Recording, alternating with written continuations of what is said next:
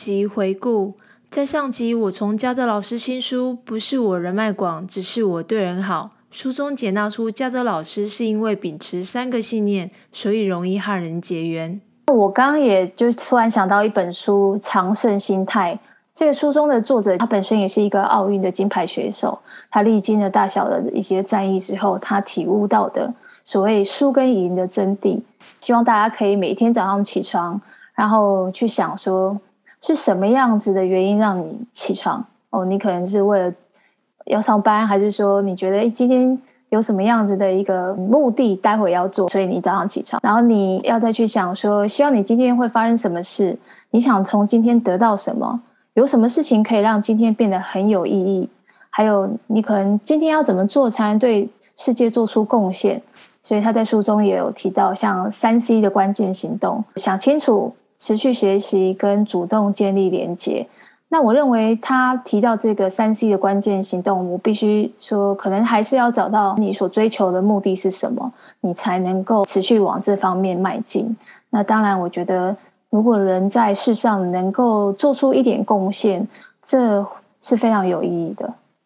那在这书的第二个重点，我认为是嘉德老师，您很容易从陌生人，然后变成好朋友，容易交到朋友的一个因素，是因为你真诚对待。就是像你书中有提到的，世界上所有的相遇是久别重逢。那我可以说，哎，就像是好久不见。宗教上面会会认为说，也许这是因缘，就是可能得是有这样的因，才会有这一世的缘可以相遇。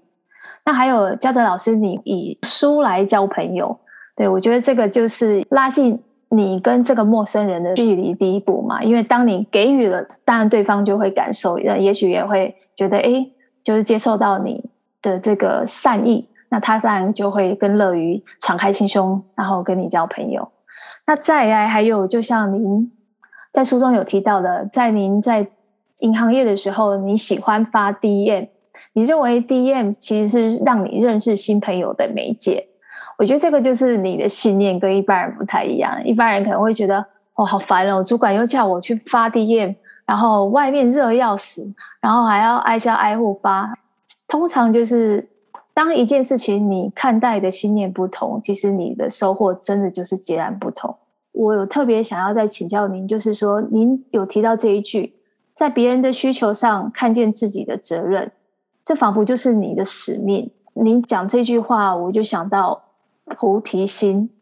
菩提心就是为众生。通常我们现在现今社会人脉的来往，大部分人会因为利。如果我今天跟这个人的来往是没有利于我的，那通常大家都不会花时间去联系，您会先思考到有利于人。那你会有这种心念，是因为你修道才会有这样的一个心念吗？还是有别的原因可以跟我们分享一下吗？坦白讲，我必须先讲说，一定是。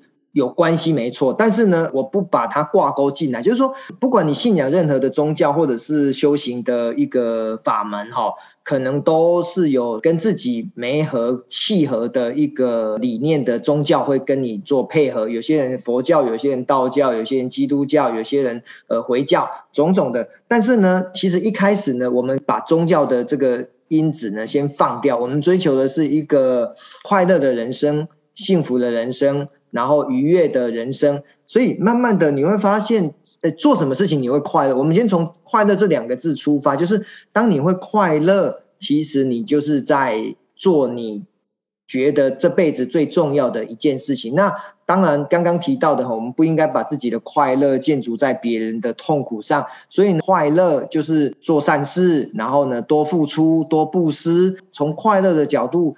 能够回归到自己本心的想法的时候，你突然能够悟出一些关键字，呃，那关键字可能来自于就是刚刚所提到的修行一个想法哈，就是你会愿意付出。呃，可能你在积善，你在行功，你在立德，你在做一些对人好的事情。那当然，呃，我们讲说理论跟实物呢，它是一种相当的哈，就是说我们学的理论的东西应该用在实物当中，然后实物做久了之后呢，就会归纳出理论哦。所以这种东西呢是互为因果，然后呢是有来有往。所以到最后呢，你在日常的实践当中，你能够把日常的实践的小事情呢变成是一种结。简短、言简意赅的理论，然后呢再传给后世哈。所以我想，不管是任何的宗教的经典，这些呢其实都是这些圣贤者哈他们日常的生活的一种对话，然后呢慢慢归纳出一个比较属于精炼式的文字，然后呢他就可以再传给想要从这信仰里面去找到救赎的一些人，然后呢慢慢的变得更好。所以。呃，在别人的需要看到自己的责任，其实意思就是说，这个还是回到施比受更有福，然后愿意帮助别人的身上。那当然，你可以说，呃，这是因为有宗教观呢，这个我不否认。可是呢，如果你没有宗教信仰，或者是你纯粹的就是信仰这个老天，信仰这个大地，然后你也可以做得很快乐。我觉得都是很好的一件事情，因为这是殊途同归，大家都能够互相帮忙。我觉得这就是活着最重要的意义。对，我也非常的认同嘉德老师您说的。其实我认为，不论是任何的宗教啊，其实我觉得只要是劝人向善，或是能够让人成为更好的自己，或是有更好的修为，这个都是很好的。这个我觉得很多宗教它的其实有很多的核心理念，其实都是共通的，都是希望人人好，我好，你好，他好，大家共好。对，这个是我个人的一些感触。那在您书中啊，您有提到说，从大人到成熟大人，是因为要有公益和人脉这两个幼苗。比如说像您做的公益，每年是不是有一次都会在 FB 为需要帮助的人或者是单位募款？那我觉得您很不一样的是，您对于这样的一个募款行为，你你的想法是说，是因为他们让你有机会募款，其实你才是受惠者。那这部分可以替我们说明一下吗？好，简单讲就是刚刚提到的哈，施比受更有福。既然施就是付出嘛，那比你得到来的更有福气，更有福报。所以用这样子的信念，你就会发现助人为快乐之本，又回到了帮助别人才是快乐的根本。所以呢，基于这样子的心态，我们能够有能力付出，其实是最快的。我我常讲说，当你有能力。愿意付出的时候，当你帮助别人，看到别人因为你的帮助对你讲一句谢谢，或露出非常真诚的微笑，我觉得那个记忆都是用钱买不到的哈。所以九恩刚刚提到的这样子的观念，其实真的就是越做越开心，越做越欢喜。所以助人为快乐之本，施比受更有福，因为这样子的一个。呃，核心价值观呢，一直在我的内心不断的被升值，然后我也希望带着这样子的一个观念呢，能够传播福音，能够造福更多人，一起加入行善的一个行列。所以刚刚提到的脸书其实是一个很好的平台，这个平台呢，可以让我们去连接到更多想要跟我们一起行善的伙伴。好，所以呢，过去的七年当中呢，我每一年呢都立下了要帮这个 NGO 或或者是弱势的团体，或者是有需求的单位来募钱，然后我自己会设定一个。金额就是每一年呢，我要募一百万，然后呢，帮助这些需要帮助的人。那一百万呢，我不会只找一个单位，可能我找五个单位，然后呢，每个单位给予二十万，很快的，我一年就能够募到一百万。但是呢，这个单位呢，不见得是急急营营的要去找到，可能来自于别人的通报，来自于自己生活当中所遇到的一些情况。就像我再过几天，我就会到屏东的一个山区的学校，然后呢，再帮。他们这些比较弱势的一个孩童呢，他们可能是隔代教养，或者是需要更多的一个社会救助。那因为呢，他们想要去参加比赛，没有经费，那我就会跑到这个山上去跟老师去了解，然后呢，确认他们需要帮助的金额，然后呢，再写出这样子的需求，在我的脸书上，很快的大家就能够共襄盛举，然后一起来参与这个。一个公益的案子，然后让自己呢，好，好像觉得，哎，这一千块或两千块帮助别人呢是很快乐，而且呢，就更知道这这钱呢用到哪里。那对自己来讲，也会觉得，哎，好像布施哦，就是这个财布施，会觉得非常的开心。像是有有些人可能会认为说，他们也希望就是在他们能力范围之内能够做一些捐款。我自己的做法也是听了一个朋友，他是这样做。他每天把十块钱，然后放入一个存钱筒，在放存钱筒的时候啊，他就会说一些呃祝福的话，譬如说我希望这个十块钱可以呃帮助到现在疫情可能生活陷入困顿的人，我希望他们可以生活获得改善。然后他会心里面这样想，然后就投下那个十块钱。然后我觉得这个这样子其实是一个很好的方式，是说你会训练你自己，就是在你可能每天投入这十块钱的时候，你的心念你就会。想到他人的困苦，那你其实也会反而更珍惜你所拥有的。在这疫情中，你看我们现在还很健康的活在这世上，那我们真的得要很感恩上天对我们的保佑吧。那像我自己，可能就是每天十块钱，或甚至你可能五块钱、一块钱都可以。你投完之后，等这个铺满满了之后，然后你再去捐赠给你希望捐赠的团体。对，我觉得这个就是也是一种训练你自己习惯做出一些付出，或习惯做一些帮忙，或者是习惯你自己有这样的意念。这个是我觉得可以提供给大家参考的。那在第三点，我认为嘉德老师您很容易就是从朋友之中再认识朋友，或者是说您很容易就是跟一个不认识的朋友先认识了，那也许那个认识是因为。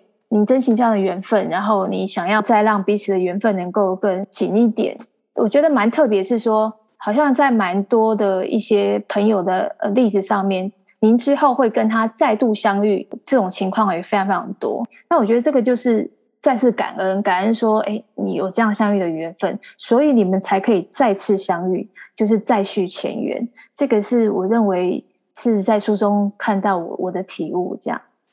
然后还有就是在书中没有的，但是你在其他的访谈，其实你有提到说，有十二年前你花了两千七从台南坐高铁到台北，就因为爽。为什么爽呢？你就是在台北有认识的某基金会的副总，然后他是盐水人，然后你又介绍了另外一个也在台北的盐水人。然后他们两个本来是互不认识，学长学弟，你就想要牵引这样的缘分，让他们认识。可能朋友很多人都不能理解说，说那你花这两千七，到底做这件事情对你的意义是什么？你说那个爽，就是让你觉得是心灵财富，你就觉得让他们能够结缘，就是很开心。对，这一点，我觉得也是挺特别的。那可以跟我们分享一下吗？书上有提到好人脉的六个观点，其中有一个当然就是介绍彼此的朋友认识。那在我的整个人际圈里面，哈，我常讲说，人一定是互相交流嘛，哈，不可能独乐乐，最好是能够众乐乐。我发现这两个盐水人的一个特质，因为他们都是高中毕业考上了大学，哦，一个念正大，一个念中兴。然后他们在台北打拼，可能二十年、三十年，他们彼此并没有共同的在台北的交集。可是呢，我看到他们都是同样一个乡镇出生长大，甚至呢还是同学校国中毕业。那我觉得能够让他们。认识又能够带来一个他们对自己的故乡的观念跟想法有更多的激荡，跟做一些好的交流，我觉得很好啊。举个例子哦，可能他们要中秋节、农历过年要回去，他们还可以一起共乘哦，这这个还是一个很很棒的概念。但是回过头来做这件事情，就像刚刚 Joanne 讲的哦，目的是什么？我就觉得没有什么目的，就是呃开心就好。那当然，我用一个比较俗字的，就是很爽哦，呃爽。就会爽快，爽快呢就会很开心，然后呢每天过得很开心，不就是我们活着的目的吗？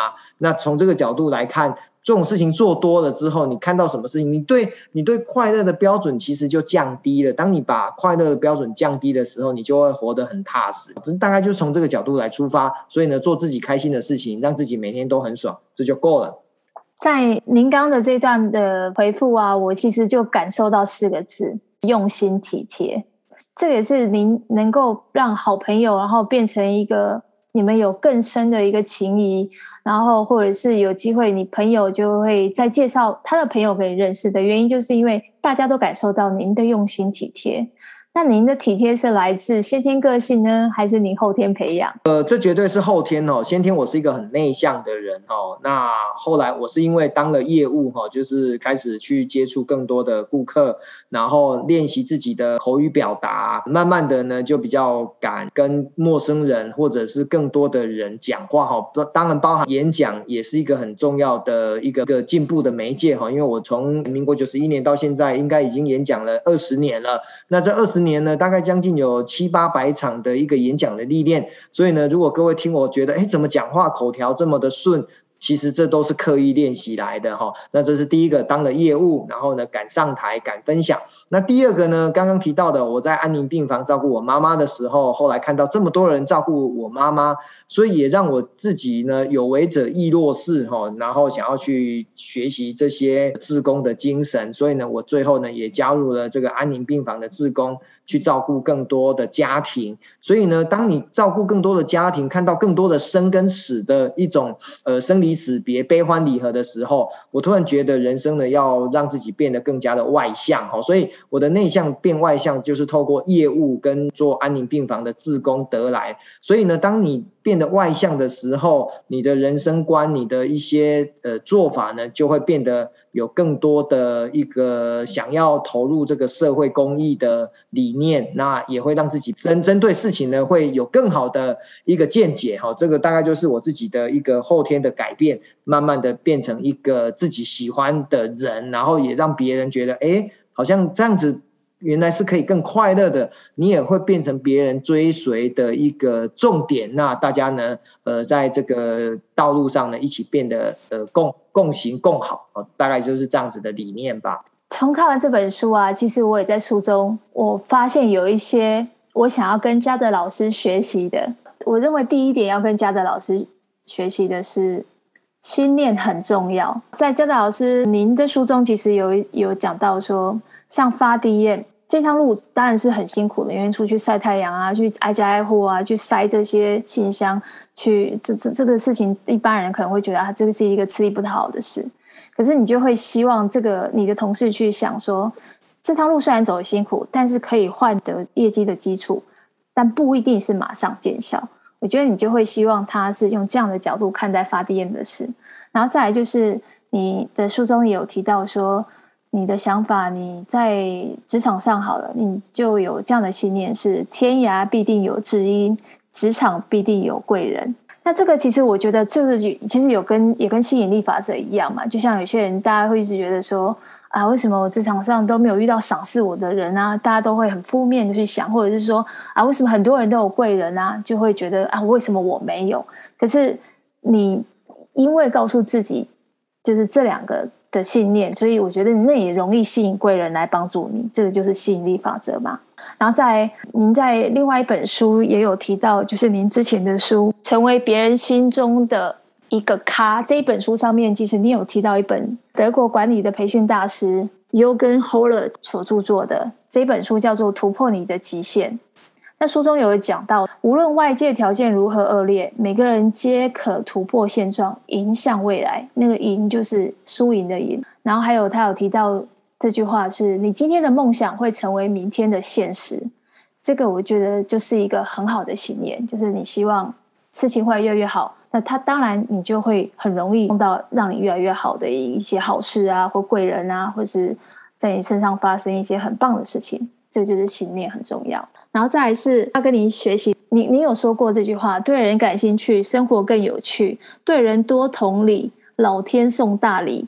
其实同理心这件事情啊，我觉得一般我们通常会比较难去注意到的。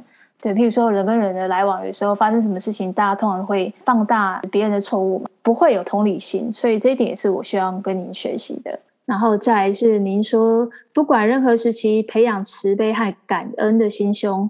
这是有利于往后人生发展。其实所谓的对人好，就是一种慈悲。我觉得这个其实就是你所谈的慈悲心。那感恩也是嘛，就是你今天能够生活在世上，其实来自各行各业的努力，吃饭啊、食衣住行啊这些，其实都有很多人呃，因为他的关系，你才会有接受，就是很生活是很无忧无虑的。然后再来就是我要跟您请教的是说，您在书中有讲说。如果台湾有百大名人，大概有三分之一的人都乘坐过你的车，然后你在车上面都会跟他们请益一些成功之道，然后有些前辈可能也会分享给你一些他们失败的经验。但这个机会是你创造出来，你因为就是想要就接送他们，就到台南高铁站，那在中间可能有三十分钟的车程，你就可以透过这三十分钟，哇，把他可能人生学到的二十年、三十年的经历，然后你就吸收了。对，那我觉得这个就是有时候当你的付出，就是有些人可能会觉得啊，你为什么花这个时间还要载人家去？你做这件事要干嘛？有什么意义？其实很多人都不知道，就是说。有时候你如果先看表面，其实你看不到背后深层的是什么。也许，呃，有时候大家要转换一下，大家看待事情，不要用先入为主或是你认为这样的观点去看待一件事。那我也想要跟您请益，跟这些百大名人的请益。那您有提到吗？其实很多成功人，他其实就是那这些关键的要素导致他们成功。那也可以跟我们分享一下吗？关键成功要素其实因人而异，但是当你大数据从更多人的一个回馈当中，你会找到几个呃可能雷同的哈。成功呢，我分三个部分来谈啊哈。我觉得要成功呢，一定要很努力，因为我们常讲说努力才会成功，但是呢，努力也不见得会成功。可是呢，你要真的成功，你一定要很努力。所以努力这两个字呢，就是。可能是一个很重要的投入的程度哈，就是全力以赴，然后呢，心流的状况哦，那个心流就是你做很多事情做到废寝忘食，忘记了时间，你都还是不会因为要睡觉，然后就就说哎，好像放下一切，你会想要把它做完，然后处在一个忘记时间的状况，所以那个全力以赴的投入的努力程度，我觉得是一个关键字哈，你要非常非常的。努力，这是第一个。那第二个呢？我要想要分享的是贵人哈，因为呃，一个人呢，或许呃能力有限，一群人呢，可能能够变得更好。所以呢，在贵人的过程当中，一定有人扶你一把。那这个贵人呢，有可能是你的。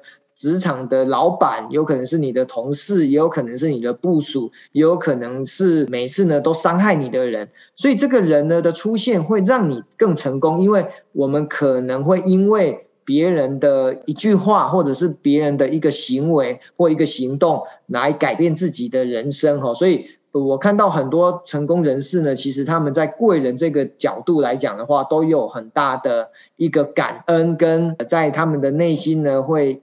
燃起很大的斗志跟动力，来让自己变得更好哈。所以呢，我觉得贵人的一个角色呢，也会产生对这些成功人士呢，产生一个极大的帮助。好，那第三个能够成功的关键呢，就是他们有非常坚毅的梦想。哦，所以呢，梦想的过程当中，回过头来，应该就是说，你到底想要成为什么样的人？你想要达到什么样的里程碑？哦，不只是说啊，我要赚一千万或赚一亿，更多的是你想要赚的钱，或者是达到那个目的之后，你想要成为什么样的人？好，所以慢慢的归纳出几个。我觉得当然成功有三个、五个、八个、一百个，但是呢，在今天的这个访谈当中，内心呢刚好最近呢又跟几个蛮有社会地位的一些成功人士啊，不管他是董事长，又或者是他是一个非常有名的企业家，聊天的时候呢，刚好感受特深哦，努力呢是一个基本盘。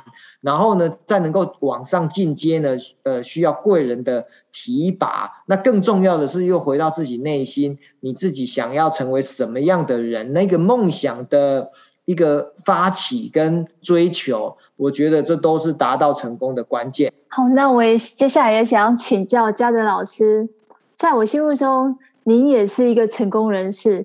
那我也想要趁这个节目机会，想要跟您请教成功之道。我我觉得成功，或许它是一个点哦，就像刚刚九恩在对谈的过程当中有提到的那个常胜心态的作者哈，他是一个奥运金牌选手哈。我们在追求的成功，到底是那一面奖牌，还是追求成功的过程当中，它才是回报自己人生最大的礼物？所以。成功或许就像刚刚很多成功人士的第三点哦，他们都拥有一个非常清楚的愿景跟梦想，所以呢，我认为那个成功就是你要定下目标，然后走在梦想跟成功的道路上。反而呢，那个路边的风景，你会得到更大的一个体验，然后呢，再从这个经验值当中，再变成自己的养分。那借由这个机会，再去帮助更多的人，形成一股善的循环哈。所以成功的之道无他哈，其实就是利他。然后呢，就是走在梦想的道路上，然后呢，呃，每天开心的过好每一天。我觉得这大概就是成功的人生了。非常感谢嘉德老师您的分享。那我今天也非常非常非常要感谢嘉德老师您愿意接受我的访问。然后也感恩上天让我有缘分认识你，然后感恩你给我这个机会，透过我们这一段的 podcast 访问，可以跟您学习。那我也觉得，真的真的也非常非常的开心。呃，就像嘉导老师您在书中说到了嘛，我觉得人就是要学会感恩，就是会有拥有的一切，一定不会是你自己凭空获得的，一定都是因为。不管是上天啊，或者是周围的人，他的努力，然后让你能够呃每天过得很幸福、很快乐，这样。那我也希望大家可以透过这一段的访谈，那也可以找到你心目中真正让你感到快乐的事，还有你的目标。然后也希望大家可以一起共好。那谢谢嘉德老师，谢谢谢谢大家，感恩，拜拜。